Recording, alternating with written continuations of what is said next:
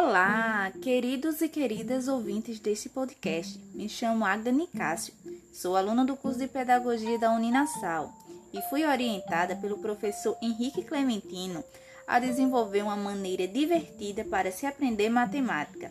Então, posicione seus ouvidos e vem comigo.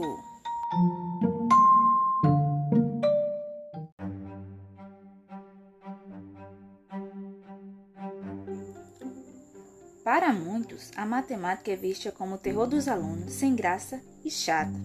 Mas você já parou para pensar que é possível aprender matemática de forma lúdica? Você irá aprender brincando, imaginando e desafiando seus amigos e familiares?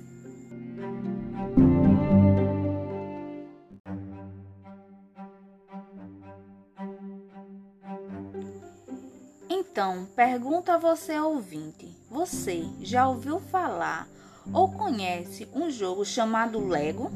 São aqueles quadradinhos coloridos com botão no meio?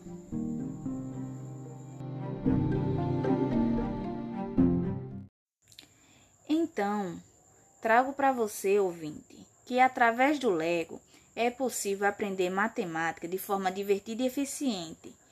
Portanto, peço por gentileza que feche seus olhos e imagine um Lego com dois botões, um em cima e outro embaixo. Depois imagine outro Lego com quatro botões, dois em cima e dois embaixo.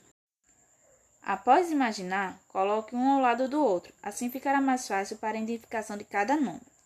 E eu vou mostrar a vocês como é possível fazer uma operação simples de matemática, que é a adição, utilizando o Lego.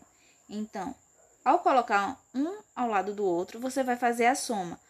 Ao contar, você chegará ao resultado de 6.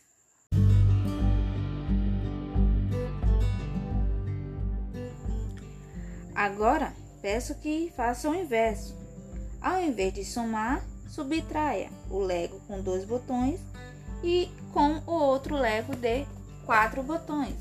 Assim, você vai realizar a operação de subtração que ao diminuir o 2 com o 4, você chegará ao resultado de 2.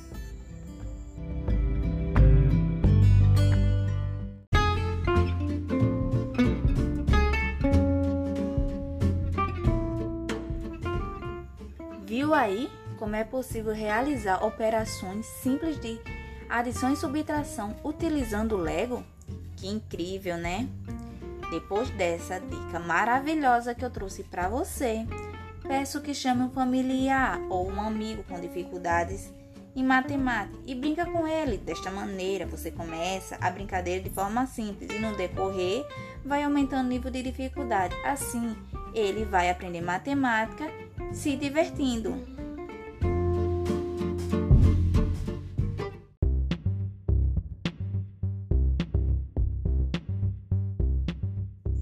Ah, vocês também podem usar a imaginação e a criatividade para montar um robô, uma casa ou até mesmo você em Lego. Espero que se divirtam com essas dicas. Até a próxima para mais ideias de como se divertir com a matemática. Tchau!